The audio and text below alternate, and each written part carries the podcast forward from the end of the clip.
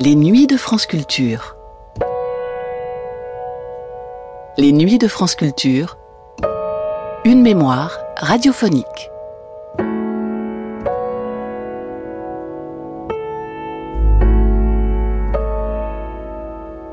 Dans le cinquième et dernier entretien à voix nue que lui consacrait Christine Goémé en 2001, René Girard évoquait sa double nationalité et sa condition de français, et même plus précisément de provençal, aux États-Unis, où il avait fait toute sa carrière d'enseignant dans les universités américaines depuis 1947, sans avoir jamais perdu son accent avignonnais. Une émission au cours de laquelle il revenait sur les lectures, les auteurs, Cervantes, Dostoïevski, Stendhal, qu'il avait mis sur la piste de sa théorie de la rivalité et du désir mimétique qu'il avait exposé en 1961 dans son premier livre Mensonges romantiques et vérité romanesque.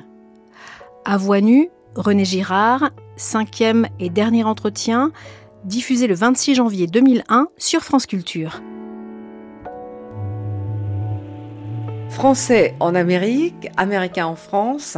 Alors on pourrait peut-être, René Girard, conclure cette série d'entretiens sur la France et sur l'Europe, et plus singulièrement sur votre rapport à la France. Alors, quel lien est-ce que vous conservez avec votre culture, finalement, et par exemple, est-ce que vous écrivez vos livres en français? Oui, oui, non, non, j'écris mes livres en français. Enfin, j'ai écrit deux livres, mais en anglais, hmm, euh, je suis sans doute meilleur. Non, j'ai écrit un livre sur Shakespeare en anglais, et au milieu de la rédaction de ce livre, je me suis dit, tu es en train d'écrire un livre en anglais sur Shakespeare, c'est quand même impossible, impensable. Tout le monde me dit, mais peut-être il me flatte qu'on ne se rend pas du tout compte que c'est un Français qui l'a écrit. Mais alors, anglais ou américain C'est pas tout à fait la même langue. Oh, à mon avis, on, exagère beaucoup la différence entre les ah deux. Il y a quelques mots par-ci par-là, mais enfin, non, c'est la même langue ou quelques différences d'orthographe, etc. Mais plus l'américain est mieux parlé, plus il ressemble à l'anglais. Oui, c'est ça. L'américain est une espèce de Marseillais. Ah oui. Oui, au fond, euh, le préjugé français, nordique, parisien, il a fallu pour moi arriver aux États-Unis pour comprendre que méridional, avignonné, à Paris, je faisais l'objet d'une ségrégation linguistique, euh, raciste, etc. Vous exagérez. Le méridional à Paris, quand même, est considéré. D'ailleurs, la plus. Pourquoi les gens veulent-ils perdre leur accent? Je constate que cette génération, la jeunesse, a beaucoup moins d'accent qu'avant. Alors, on dit c'est la télé. À mon avis, c'est pas la télé. C'est le désir de ne pas avoir l'accent du midi. Ah bon? Je crois. Eh peut-être je me trompe, peut-être je suis pourri, peut-être je suis pourri de, de ressentiment. Mais j'ai toujours vécu, au fond, dans des pays où j'avais un accent. J'avais un accent méridional à Paris, et j'ai un accent français en anglais, parce que je suis arrivé trop tard, à 25 ans, pour le perdre. Puis j'ai peut-être... Il y a beaucoup de gens qui s'imaginent que je fais exprès d'avoir un accent français, mais c'est pas vrai du tout. Parce que Pourquoi c'est chic en, Amérique d'avoir l'accent français Oui, c'est-à-dire, c'est pas chic du tout d'avoir un accent espagnol, puisque vous avez des millions de gens qui arrivent d'Amérique du Sud qui parlent. C'est pas chic du tout d'avoir un accent italien, parce qu'il y a. Mais avoir un accent français, c'est chic. Ah ah. Pour des raisons mystérieuses, n'est-ce pas? Mais c'est pas la même chose. Mais alors, pourquoi est-ce que vous avez décidé à un moment donné de franchir le pas et de prendre la nationalité américaine? Ah, ah ben ça, c'est très compliqué parce que pour des questions matérielles, parce que j'avais peur. D'abord, c'était l'époque du macartisme, aussi tout ça. Je me demandais, je me demandais si je me trouverais pas dans une situation où je serais coupé de l'Amérique pour une raison ou pour une autre, et où je serais sans place en France et sans possibilité de retraite. Et tout ça, c'est au moment où j'ai eu mon premier enfant. Alors au fond, c'est pour vous installer vraiment parce que vous êtes marié, C'est à ce moment-là que je me suis dit, tu vas rester aux États-Unis, etc. Donc il est plus prudent. Mais euh, j'ai ma nationalité française aussi. Ah, vous avez la double nationalité J'ai la double nationalité, très officiellement, puisque j'ai été décoré de la Légion d'honneur euh, depuis, et non pas au titre d'étranger, mais français. Oui. Ah, voilà. Non, j'ai vraiment la double nationalité. Et c'est d'ailleurs ce que je voulais. Non, non, mais je me sens très français par beaucoup de côtés. Mais en même temps, je me sens américain aussi, parce que ma famille est américaine, etc. Mes petits-enfants vont l'être à 100%. Parce que, ça, ça aussi, il faut parler de ça. Je me souviens, vous savez, il y a près de 30 ans, j'ai fait un voyage avec des étudiants américains en France. À cette époque-là, le choc culturel était terrible. La France était plus différente, les Américains étaient plus provinciaux. Et le choc culturel diminue, diminue de plus en plus. Aujourd'hui, est en train de, il tend vers zéro. Mais c'est-à-dire que, par exemple, les Français vont à New York très facilement aussi, oui, et, également. vice versa. Mais, mais je veux dire, ils n'ont pas cette impression d'étrangeté qu'on avait auparavant. Donc, la globalisation est un phénomène très réel sur le plan psychologique. C'est plus du tout exotique d'être étranger. Plus du tout maintenant, exotique. ouais. Plus vrai. du tout exotique, oui. Je me souviens, mais à l'époque où il fallait. Parce que moi, j'ai connu la fin des paquebots, des grands paquebots, le Liberté, le France, et tout ça. Vous les avez pris, c'est pas Je les ai pris, oui, oui. J'ai pris les quelle premiers chance. Boeing aussi. Au moment où on a passé de l'avion à hélice, de ce qu'on appelle tu- turbojet, qui était moitié. mais qui avait des hélices et qui faisait un bruit épouvantable. Il fallait 16 heures pour aller à New York ou quelque chose comme ça. Donc, et le passage au Boeing. Les Boeing en classe touriste, en, euh, lorsque ça a commencé, je ne peux plus vous dire quelle année c'était, étaient bien mieux que la classe affaires aujourd'hui, n'est-ce pas Qui vous coûte 5000 dollars entre la Californie et, et Paris, n'est-ce pas? C'était euh, super confortable, les premiers. Les Boeing 707, vous savez, ils continuent. Les Boeing dont les ailes, euh, mais ils étaient exactement comme les, les trucs actuels, quoi. C'était un autre. René Gérard, je voulais vous demander, mais c'est quand même une chance pour vous, au fond, d'avoir vécu cet exotisme américain, parce que vous n'auriez jamais pu faire. euh, oui, Oui. mais enfin, vous n'auriez jamais pu euh, faire vos travaux si tout d'un coup vous n'aviez pas été placé dans cette bizarre situation. Ben, je crois que ça a été un avantage pour Ça a moi, été un si vous voulez, sacré de- avantage, oui.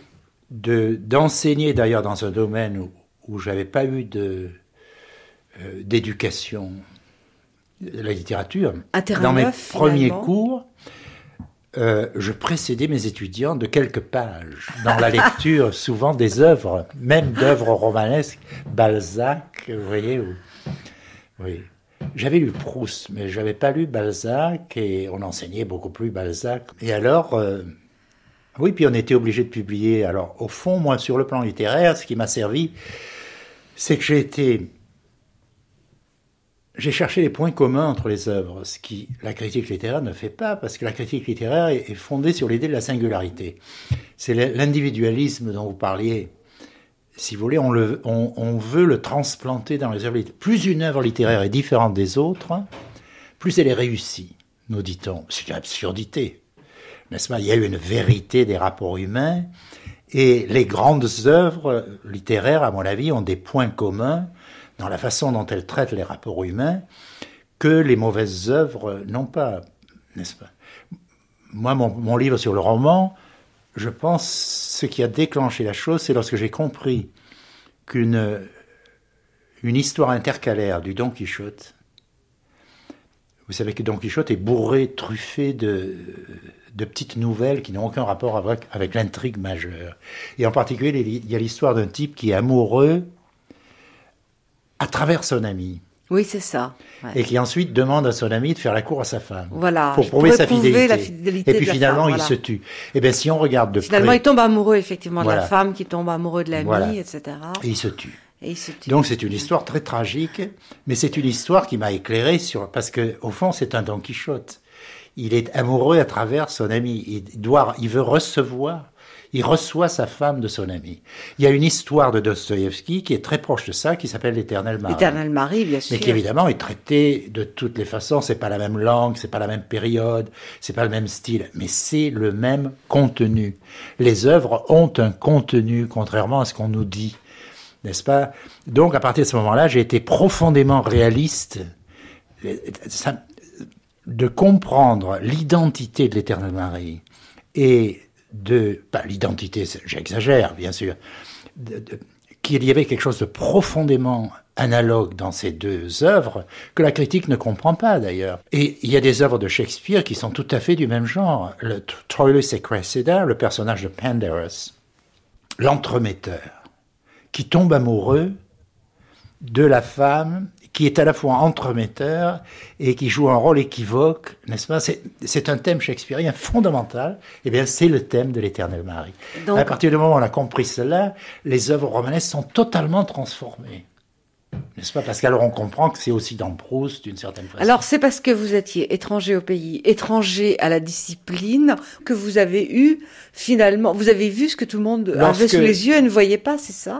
Lorsque je parlais... Parce que par exemple la rivalité mimétique, elle, était là Ils me disaient mais la psychologie romanesque n'a aucun intérêt parce qu'elle est ou, euh, ou très grossière et sans intérêt, ou alors il faut aller chez Freud. Mais personne n'a vu ce nœud fondamental qu'est le, ce rapport triangulaire où les sexes commencent à se mélanger. Et à mon avis, les vrais problèmes du rapport entre hétérosexualité et homosexualité sont là, n'est-ce pas? Ils ne sont pas des problèmes oedipiens. Mm. Et alors, euh, Joyce en a parlé admirablement, parce que Joyce, dans Ulysse, il a un de, le personnage principal, euh, Stephen Dallas, qui fait un discours sur Shakespeare. Et qui fait un discours sur Shakespeare qui correspond au contenu de l'œuvre, où le héros, Léopold Bloom, a des problèmes du même genre avec sa femme et son ami, etc. Et il dévoile tout cet aspect de, Shakespeare. Et en même temps, il voit le désir et la rivalité médiatique de façon admirable, n'est-ce pas? Et alors, moi, ce qui m'a le plus frappé, c'est qu'il y a euh, Stephen Dedalus parle à des critiques irlandais qui se moquent de lui et qui disent mais c'est grotesque. Et il y en a un qui lui dit tu nous as fait faire tout ce trajet ridicule pour nous faire voir, pour confondre Shakespeare avec un triangle français. Le triangle français, c'est le triangle de vaudeville. French Triangle en anglais. On ne peut pas vraiment le traduire. Lorsque j'ai vu ce French Triangle, c'est formidable ça. C'est ce qu'on me disait à moi. Oui, oui, voilà. De, le mari, la femme, l'amant, quoi, grosso modo. Hein, Alors, Valérie Larbeau, qui a traduit Joyce, oui. a traduit ça admirablement. Il a traduit, il pouvait pas dire triangle français, ça n'aurait rien voulu dire. Il a traduit par Monsieur, Madame et l'autre. Ah, c'est très joli, pas mal, ça. Hein. Très, ah oui, ça c'est du Valérie Larbeau. Et, et moi, je me suis fait j'ai fait des tas de conférences sur le roman, puis j'ai commencé à parler de Shakespeare à partir de ça, et je me suis fait traiter de mais vous êtes trop français, vous comprenez pas, vous voyez ça comme une comédie de boulevard, c'est pas ça du tout, Shakespeare, c'est solennel, c'est grandiose, etc. Exactement, n'est-ce pas? J'aurais bien aimé, depuis cette époque, rencontrer Joyce et lui parler de Shakespeare. Ah oui, sans doute. Hein. Ça, c'est évidemment la situation idéale. Mais je voulais vous demander, René Girard, quand vous êtes arrivé en Amérique, vous connaissiez, enfin, vous aviez déjà Shakespeare avec vous Non, Vous l'avez découvert là-bas? Je l'ai découvert à la télé, figurez-vous. C'est parce que nous, on connaît pas bien Shakespeare en France. On connaît Roméo et Juliette, quoi. Mais à l'époque où j'étais déjà plein de désirs mimétiques, etc., lorsque je suis allé à Buffalo. Euh, j'ai vu à la télé une représentation du Songe d'une d'été, mm. qui est d'ailleurs ma pièce fondamentale, à partir duquel tout Shakespeare. Et puis, j'ai trouvé ça admirable. Puis j'ai vu, il y avait ces formules comme l'amour par les yeux d'un autre, etc. L'amour qui dépend du choix d'un ami. L'amour par oui dire, qui étaient des, tellement vertigineuses pour moi, n'est-ce pas, qui était une espèce d'éblouissement. Et alors, ce que j'ai dit, c'est Shakespeare est un théoricien. Il n'est pas seulement un praticien du désir mimétique, mais il est théoricien. Il parle du désir suggéré, du désir emprunté, du désir. Il y a toutes sortes de formules qu'il disent. Ou par exemple, un de ses premiers poèmes est absolument extraordinaire, c'est le, viol de Lucrèce. C'est l'histoire euh, romaine du viol de Lucrèce par Tarquin qui déclenche la révolution contre le roi. Et alors, il a changé les sources, tite livre, parce que ce qui est étrange dans ce poème, c'est que Tarquin tombe amoureux de Lucrèce sans la voir, sur la foi des discours du mari. Dans Tite livre, il la connaît. Mais pour accentuer le désir mimétique, Shakespeare a supprimé, n'est-ce pas Et il tombe amoureux, il part à cheval à toute vitesse pour aller violer Lucrèce sans l'avoir jamais vue. Alors tout le monde a dit, mais il est complètement fada, ce type, n'est-ce pas fou, d'écrire un poème aussi absurde.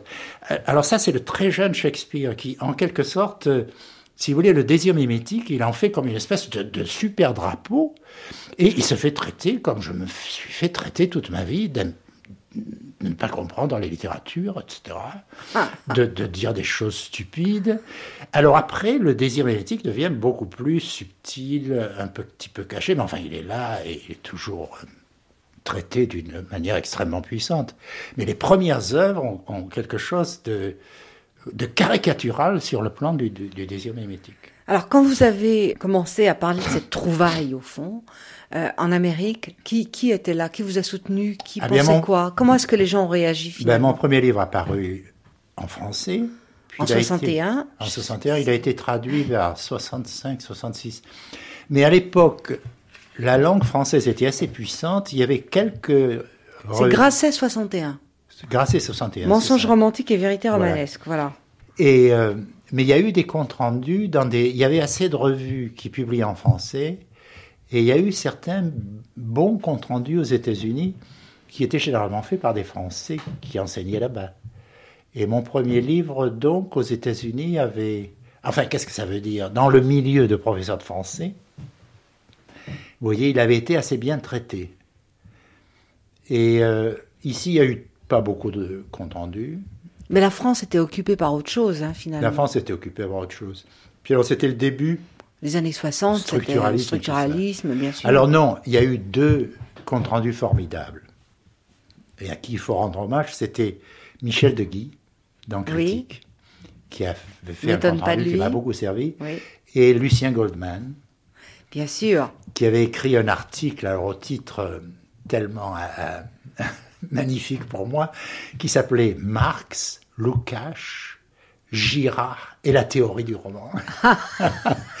et, euh, voilà en bonne compagnie. Tout Lucien Goldman était, il est plus connu maintenant, plus personne sait oh, qui c'est. si, un peu quand, un Peu quand même. Oui, oui, on a, on a son nom en mémoire. C'était un homme euh, euh, charmant, vous savez, qui était le marxiste hérétique.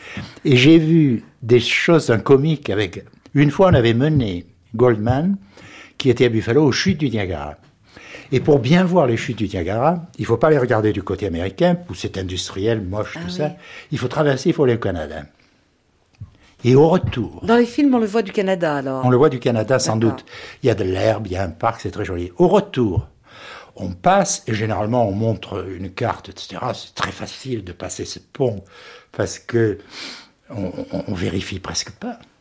Les types de l'immigration ont regardé Goldman et ils ont reconnu le révolutionnaire slave.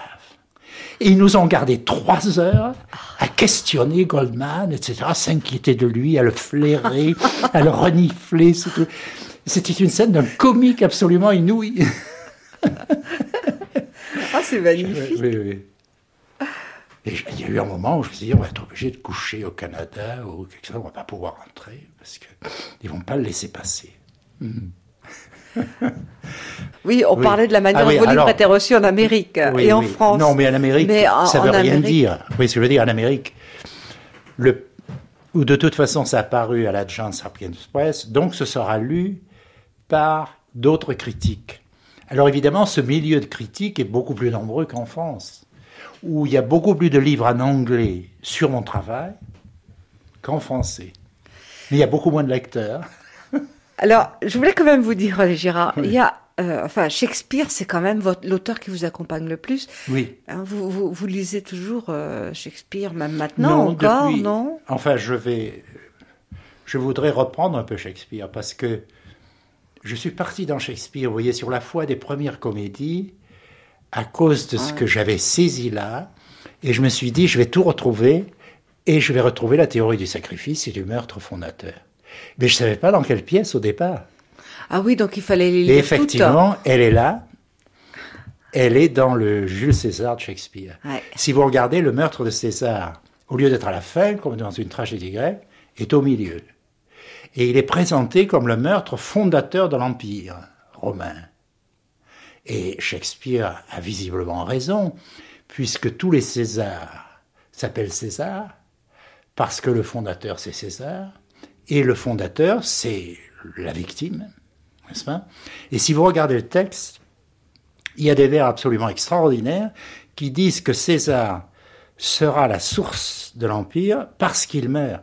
Il y, a il y a un vers qui dit Rome va boire ton sang régénérateur. Rome va vivre du fait qu'elle boira ton sang. C'est le nouveau Romulus en quelque sorte. Le nouveau Romulus, exactement, parce que s'il y a une mise en rapport avec Romulus d'un côté et avec la Révolution qui a fait passer à la République. Parce qu'il y a un Brutus, c'est Brutus qui tue, enfin qui est le principal euh, meurtrier. Et il y a un Brutus parmi ceux qui ont expulsé le premier Tarquin, qui est considéré comme un parent de Brutus. Donc Brutus lit toutes les grandes révolutions romaines et les fonde toutes sur le meurtre. Et d'ailleurs, Brutus dit à Cassius, nous allons sacrifier César. Nous n'allons pas faire de la boucherie, nous allons faire un sacrifice, Ah nous oui. allons faire de lui un plat digne des dieux. N'est-ce pas? Et il ne sait pas qu'en parlant ainsi, il est en train de fonder finalement l'Empire romain. Car l'Empire romain sera l'union de ces deux victimes, Brutus et César, qui sont unis à jamais parce qu'ils s'aiment aussi. Et en même temps, vous avez trouvé la clé du théâtre de Shakespeare parce qu'on retrouve évidemment exactement les mêmes procédures dans Hamlet par exemple. Exactement. Euh, dans effectivement dans Roméo et Juliette Oui. avec ces deux euh, familles euh, rivales oui. etc on retrouve ça partout il y a, il y a juste Oui, une oui, chose c'est ça parce que il y a une formule, vous dites de Roméo et Juliette, il y a un vers où le prince dit que Roméo et Juliette sont the poor sacrifices of our enmity. Ah, voilà. Les pauvres sacrifices de notre hostilité des deux familles. Qu'ils sont l'objet sacrificiel qui va nous réconcilier. René Girard on, on termine cette série d'entretiens si vous euh, au fond réécriviez aujourd'hui mensonges romantiques et vérité romanesque à quels auteurs est-ce que vous songeriez? Qui qui euh, nous invitez-vous à lire maintenant? Si je réécrivais Mensonge romantique, mais ce serait peut-être mauvais, j'aurais mis du Joyce. Et je vous ai expliqué pourquoi tout à l'heure. Mais j'aurais mis aussi du Virginia Woolf. ah ah Et il y a un livre de Virginia Woolf que j'aime beaucoup et qui, à mon avis, est très sous-estimé parce que c'est un livre, c'est son roman expérimental, on dit. C'est Les Vagues, The Waves. Je ne sais pas si vous avez lu, Non. mais euh, c'est parce que c'est une œuvre, euh, c'est une espèce de monologue à cinq, où il y a cinq voix, mais en fait c'est la même voix. Et euh, parfois, il est très difficile de savoir si on avait. Il y a trois, ou à six peut-être, trois femmes et trois hommes, ou trois femmes et deux hommes. Et c'est, à mon avis, la voix du désir et de la rivalité mimétique entre ces cinq personnages qui est là. Je pense que c'est une œuvre extraordinaire et que c'est un- une espèce de d'achèvement de, certains aspects de l'œuvre de Virginia Woolf qui ne, ne sont pas mis en relief dans les autres œuvres qui sont beaucoup plus conventionnelles sur le plan de la forme. N'est-ce pas? Parce que ça, c'est ce- c'est un monologue. Je pense que c'est pas dire monologue intérieur, c'est pas suffisant.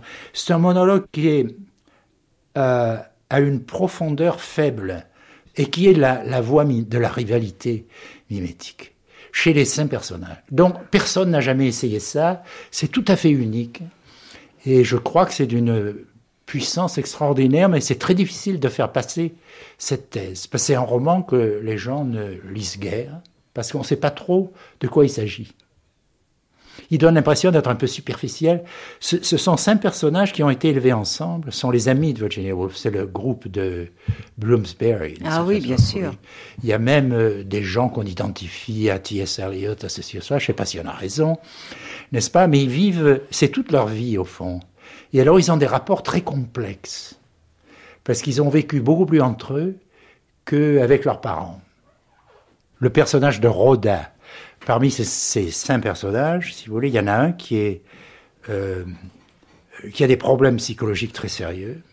Et ces problèmes psy- psychologiques, en même temps, si vous les regardez de près, on les retrouve chez tous les autres personnages, mais à un niveau beaucoup plus faible. Et ce Rhoda, c'est euh, Virginia Woolf elle-même, et c'est, je pense, dans ce texte-là qu'elle parle le plus de sa propre situation, parce que ce livre a été écrit pas très longtemps avant son suicide, n'est-ce pas?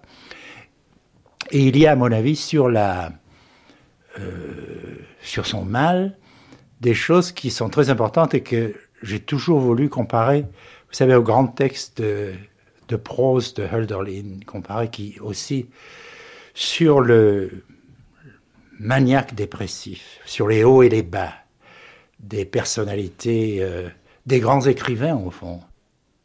Bon, Virginia Woolf, et puis... Oui, alors il y, y, en a un troisième, et c'est à l'autre bout. Et ça a quelque chose de très amusant parce que c'est Chrétien de Troyes. Alors Chrétien de Troyes, c'est la naissance des romans de chevalerie. C'est-à-dire la naissance de type de roman qui rendra complètement fou euh, Don Quichotte. Don qui, en principe, si on regarde les choses d'un point de vue euh, euh, trop facile, n'est-ce pas, devrait être à l'opposé de, euh, de la subtilité mimétique de Don Quichotte. Mais si vous regardez, il y a un livre de génie dans Chrétien de Troyes qui est d'une puissance, d'un humour et d'une et, qui voit tous les problèmes du roman. C'est Yvain ou le Chevalier au Lion. Alors à mon avis, Yvain ou le Chevalier au Lion est tellement différent du reste de Chrétien de que j'ai l'impression, moi, que ça peut d'une certaine manière, être le même auteur. Ou alors c'était, je ne sais pas comment il faudrait expliquer ça, mais ça, ça m'intéresse pas vraiment. Mais j'ai découvert ça très tard. Et c'est curieux parce que j'aurais dû le découvrir dans mon jeunesse, le lire à l'école des chartes. et c'est justement ce que je n'ai pas fait. Mais je pense que Chrétien de Troyes, Yvain est une œuvre géniale et déjà une espèce de Don Quichotte. C'est-à-dire un vrai roman. Et non pas un roman de chevalerie au mauvais sens du terme. C'est-à-dire que c'est un roman qui dévoile justement la puissance fausse de la rhétorique, de l'influence des autres, etc et qui se moque de, déjà de, de ce même romantisme qui est là, qui est présent sous une forme médiévale, n'est-ce pas? Donc c'est un livre d'une puissance comique très grande, à mon avis. Il vous reste encore beaucoup de travail, René Girard, si je ah comprends bien. Je... je... crois que je vais me reposer maintenant. Le temps est venu. C'était le cinquième et dernier entretien à voix nue de René Girard au micro de Christine Goémé. Première diffusion le 26 janvier 2001 sur France Culture. Réalisation Brigitte Aléo.